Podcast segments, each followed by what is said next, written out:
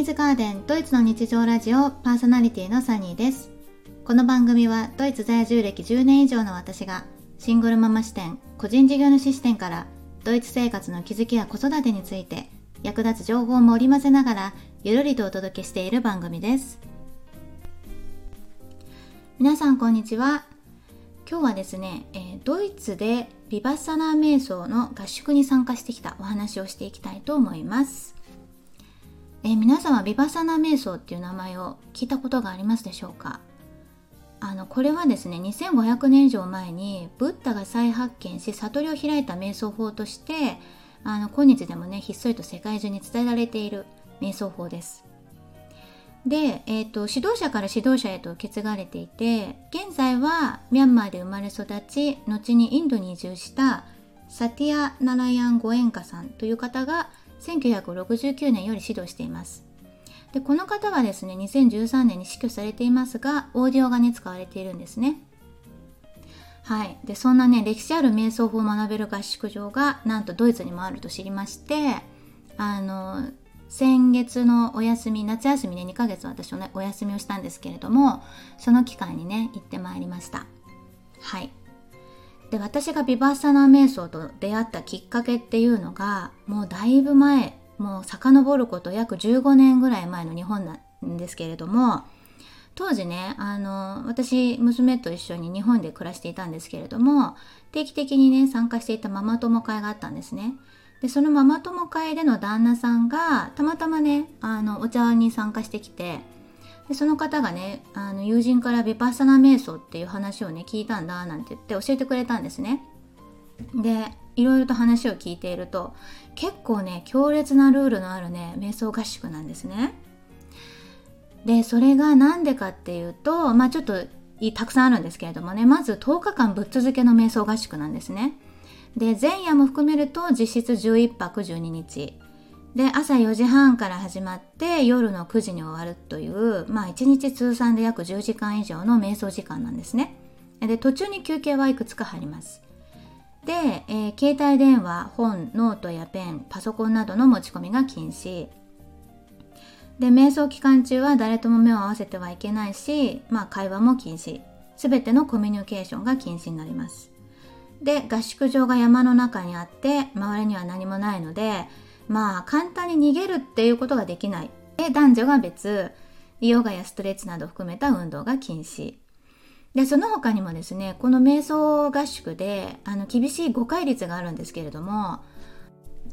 その誤解率は、1、生き物を殺さない、2、盗まない、3、性行為を行わない、4、嘘をつかない、5、お酒、麻薬類を取らない。っていう感じでね、あのこれを聞いたらね。もしかしたら少なからず多くの方がやばいなと思うかもしれませんよね。はい、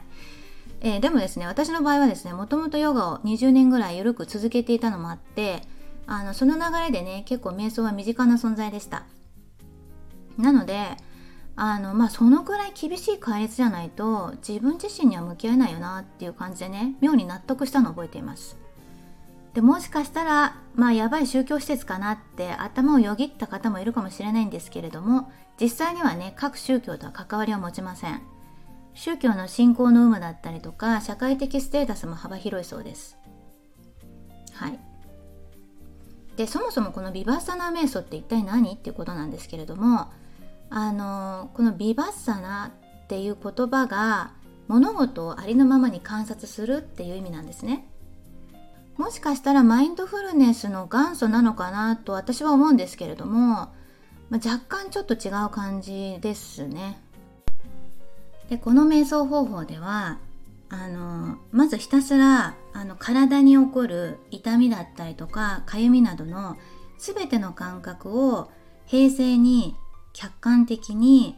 観察することによって心の浄化が自動的に行われるっていうことなんですね。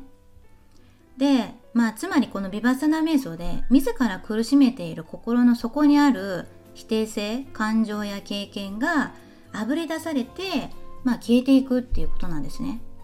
でこれが心と体が互いに影響を与えている深いレベルにこの瞑想法で焦点を当てることによって心のそのオダクって言ってましたけれどもそのネガティビティが、えー、浄化するっていうことを言っていました。でご縁歌詞はこれを何日目かの講話の中で心と体のつながりはコインの裏と表のようであってこの両者のつながりを経験すると苦しみから解放されるといった内容をね話されていたんですね。で私の場合はこれを経験するのに8日か9日ぐらいかかりました。でしかもなぜ心の中の否定性が瞑想によって消えていくのかが理論的に知りたくってすごいうずうずしたんですよね。でこれは自分で経験しないとわからないことなのでこのね元来私が持つあの旺盛な好奇心がね一貫して始終雑念を生み出して苦労したんですよ。はい。でそんなね雑念の多い私でしたけれども、えー、っとヴィパッサナ瞑想ではあの合宿の時にはね熟練した男女の瞑想の先生がいつも、えー、いらっしゃいます。でこの先生方は男性グループには男性の先生で女性グループには女性の先生っていう感じで男女の先生になります。で英語とドイツ語対応が可能でした。で先生になるにはね結構あの長時間動かずにね何週間とか何年とか瞑想する訓練をねするみたいなのであのまあ厳しい修行されてきたからこそなのか温かな慈愛に包まれたね雰囲気のある方々でした。はい。でそれからですねあと参加者のサポート役として瞑想経験が長く知見のあるマネージャーが男女それぞれのグループにつきます。この方々へは瞑想技法以外の問題例えば滞在全般に関することだったりとか、まあ、スケジュールルール健康などについて話をする必要がある場合はこのマネージャーとの会話が可能です。でこの方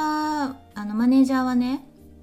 とても優しい方であの私がテクニカルなね英単語の意味がわからなかった時も日本語でね翻訳したものをねパソコンで調べてくれてあの出力してくれました。あの携帯とかねパソコンとかあのノートとかも全部持ってちゃいけないので持ってちゃいけないというかまああの受付の時に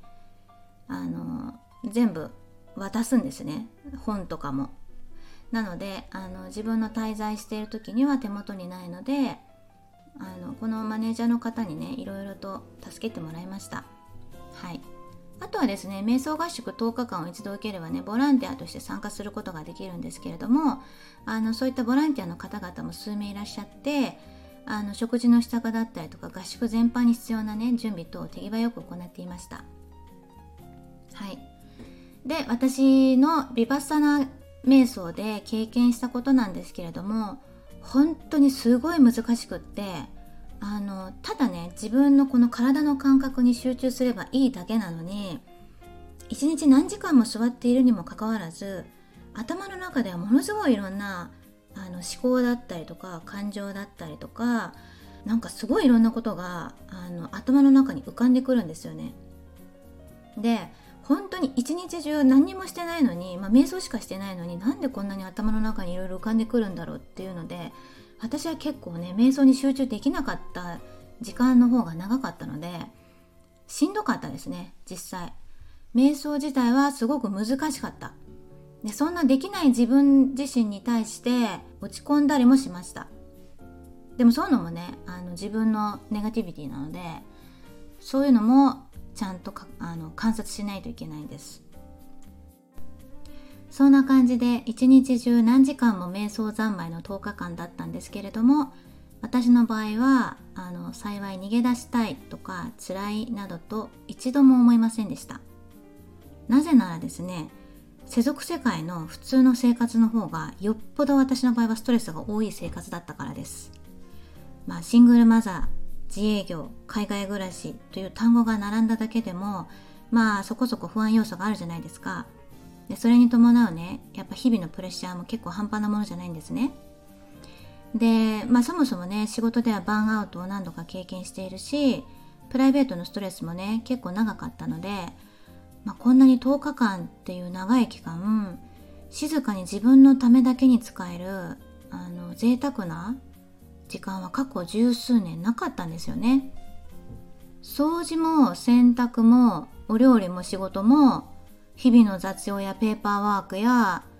えー、子育てからも解放されて、まあ、日常の責任ですよね。責任から解放された10日間は本当に今までなくってうんあとデジタルデトックスを10日間できたのもものすごい大きなギフトでしたね。あとは休憩時間がいくつかあるのとお昼と夕方には長い休憩時間があるので、まあ、その時間帯は芝生に寝転んだりあのまあ青い空をね仰いであの小鳥とかね動物の声にね耳を傾けたりとかっていうね本当に何にもしない時間を過ごしたんですよね。そうですねあとは朝早いので朝日が昇るところを見たりとかあと、まあ、夏だったのでね夕日が沈んでいく時間帯にちょうど休憩時間だったりってことがあったので夕日をみんなでこう、まあ、黙って見てるんですよ。なんかそれもなんかすごいあのシュールな感じでしたけどすごいでもなんか特別な贅沢な時間だなっていうのは感じましたね。もし瞑想がうまくいかなくてもまあこれだけでリトリートみたいになるなっていうふうに私は思いました。で食事についてはあのビバッサナー瞑想合宿ではヴィーガンの食事になります。つまりお肉や卵乳製品など動物性由来の食品を摂取しない食事になります。えー、これはね宗教や健康上の理由で食事の制限や思考が人それぞれね異なるので統一されているそうです。で私最初肉なしはまあまだしもねチーズも卵もないのかなんて思ってましたけれども驚いたことにねこのヴィーガン食のメニューが毎日ねすごいクオリティが高くって美味しかったんですよね。ねすごく感動しました。食事や宿泊施設含めてあの今回のビバーサナー瞑想については詳しくブログの方で、ね、まとめてありますのでよかったらねそちらをご覧になってください。概要欄にリンクを貼っておきます。で、えーと、最後にですねこの参加費が気になる方も多いかと思うんですけれどもあの驚くことにねこのビバッサナー瞑想の参加費は無料なんです。でこれはね全世界の瞑想センターが無料で寄付でね、成り立っているそうです。サニーズガーデンドイツの日常ラジオいかがでしたでしょうか？インスタグラム、ブログの方でもゆるりと情報を発信しています。プロフィール欄をご覧ください。朗読専用ラジオチャンネルサニーズブックも運営しています。ぜひフォローしていただけると嬉しいです。ご質問やメッセージもお待ちしています。今週もお聴きいただきありがとうございました。